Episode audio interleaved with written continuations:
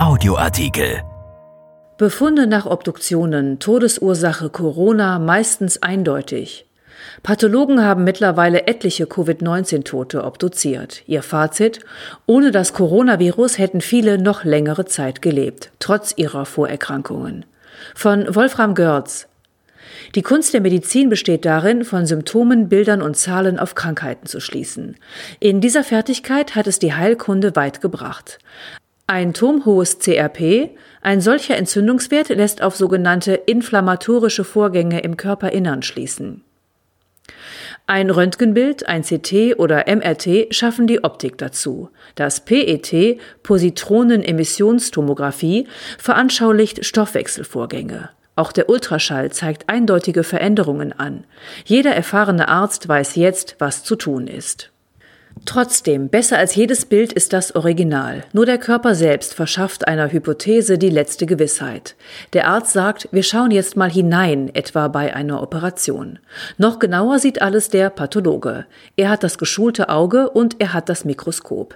Krebsdiagnosen ohne pathologischen Befund, der auf einer fein geweblichen Untersuchung beruht, sind häufig unsicher. Ohne Pathologie ist Medizin inkomplett. Es war nur eine Frage der Zeit, dass sich die Pathologen auch zu Covid-19, der durch das Coronavirus SARS-CoV-2 ausgelösten Krankheit, äußern würden. In Deutschland war der Hamburger Rechtsmediziner Klaus Püschel vorgeprescht. Knapp 140 Covid-19-Tote habe er obduziert, sagte er bereits vor einigen Monaten, und die meisten davon seien gar nicht an Corona, sondern mit Corona gestorben. Sie seien alt und dermaßen vorerkrankt gewesen, dass sie, auch wenn das hart klingt, alle im Verlauf dieses Jahres gestorben wären. Das Coronavirus erzeuge nur Symptome wie bei einer harmlosen Grippe. Nun ist Püschel ein namhafter Forensiker, doch ist es eine Einzelmeinung. Gibt es nicht etliche andere Kliniken in Deutschland, deren Pathologen Leichen obduzieren, eben auch solche, die im Rahmen einer Corona-Infektion gestorben sind? Ja, es gibt sie und die meisten von ihnen haben sich zusammengetan, um die Materie genau, grundsätzlich differenziert zu betrachten. Für eine solche Analyse benötigt man vor allem eine Klinik, die über Erfahrung und Expertise verfügt, um ein Register zu führen. Im Fall von Covid-19 ist es das Institut für Pathologie der Uniklinik RWTH Aachen. Aachen war von Anfang an nah dran gewesen. Sie hatten etliche schwere Fälle aus dem Kreis Heinsberg bekommen. Sie sammelten als eine der ersten Unikliniken viele intensivmedizinischen Erfahrungen und sie sahen, dass Covid-19 doch mehr war als eine harmlose Grippe. Nach und nach machten auch andere Pathologen im Land Beobachtungen, doch die Zusammenführung solcher Daten ist ein aufwendiger Prozess. Ethikkommissionen müssen gehört, Datenschützer konsultiert werden, ein klinisches Studienzentrum muss eingerichtet werden und dann muss man die Krankheit begreifen. Peter Bohr, Pathologe an der Aachener Uniklinik, sagt, man muss verstehen, was in erkrankten Organen vorgegangen ist. Jetzt hat sich der Bundesverband deutscher Pathologen zu Wort gemeldet. Eine Umfrage unter 68 pathologischen Instituten mit 154 Fällen schärfte diesen Befund.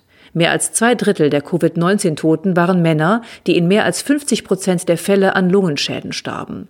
Hatten sie Vorerkrankungen, dann waren es Leiden des Herz-Kreislauf-Systems, Übergewicht, Bluthochdruck oder Diabetes oder mehrere Krankheiten zusammen. Der genaue Blick auf den Toten, der nur dem Pathologen möglich ist, zeigte aber eindeutig, dass es tatsächlich sehr oft das Virus ist, das den Tod verursacht hat, nicht die Vorerkrankung.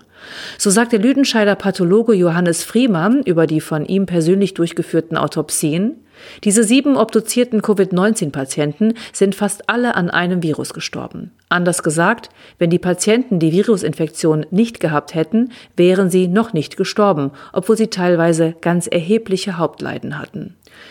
In mehr als drei Viertel der Obduktionen konnte die Covid-19-Erkrankung als wesentliche oder alleinige zum Tode führende Erkrankung dokumentiert werden, bestätigt die ebenfalls mit dem dortigen Register betraute Aachener Pathologin Ruth Knöchel-Clarke. In vielen Fällen wurden diffuse Schäden in den Alveolen, Lungenbläschen, gefunden, auch im Rahmen einer Lungenentzündung. Häufiger kamen zudem Thrombosen und Embolien sowie Mikrothromben vor, so Friemann. Zu den Organveränderungen mit möglicher Covid-19-Assoziation zählt Friemann Immunorgane wie Milz- oder Lymphknoten, Leberschäden, Herzmuskelentzündung, Lungenentzündung bei Embolie, Hirninfarkte und Blutungen. Ähnliche Ergebnisse aus dem Universitätsklinikum Düsseldorf. Irene Esposito, die leitende Pathologin, berichtet von sehr unterschiedlichen Erscheinungsbildern. Wir haben hier isolierte massive Lungenschäden gesehen, aber auch Fälle von Multiorganbeteiligung.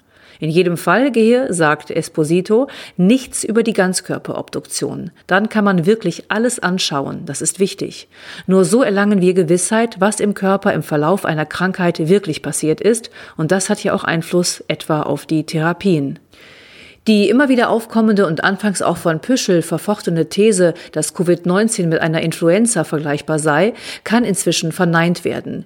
Mikrothromben etwa in den Gefäßen der Kapillaren findet man, wissen Experten mittlerweile, neunmal häufiger bei Covid-19 als bei Influenza. Tatsächlich muss man sich vor allem die Blutgefäße anschauen. Die Zellen des sogenannten Endothels, der Gefäßinnenwand, kapert das Virus und reißt teilweise Löcher hinein.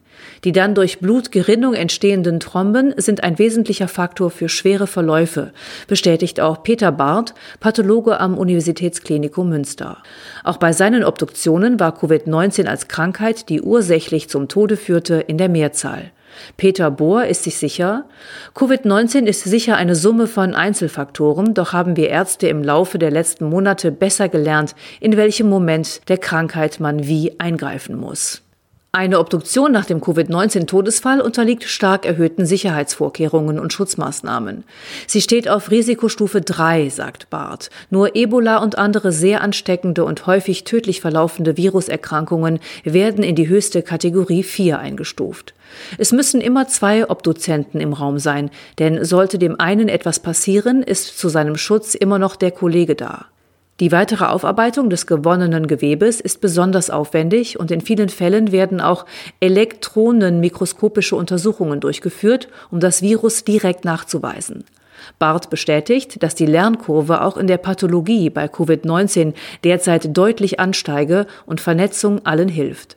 Manchmal sehe ich ungewöhnliche Dinge unter dem Elektronenmikroskop. Da ist es für mich wichtig, dass ich einem anderen Pathologen diese Bilder auch zeigen kann. Die Aachener Pathologen sagen übrigens einstimmig, dass der Kontakt zum Hamburger Kollegen Püschel sehr gut sei. Er ist ein kompetenter Partner. Meinungsverschiedenheiten gibt es immer. Wie man hört, hat Püschel seine steile Anfangstheorie revidiert. Das Lernen hört gerade bei Covid-19 nicht auf. Ruth Knüchel-Clarke nennt aber eine wichtige Voraussetzung. Die Autopsie als Qualitätssicherung ist gerade auch bei Covid-19 unentbehrlich, muss aber von den Ärzten noch stärker angeordnet und vorangetrieben werden. Zugleich müssen wir Pathologen noch mehr werben. In der Gesellschaft sei das Bewusstsein für den Wert der Pathologie jedenfalls gestiegen, sagt Bohr. Viele werden sich der Tatsache bewusst, dass unsere Arbeit für das Leben und das Überleben vieler anderer Menschen von höchster Wichtigkeit ist. Ein Artikel von Wolfram Görz erschienen in der Rheinischen Post am 8. September 2020 und bei RP Online. RP Audioartikel.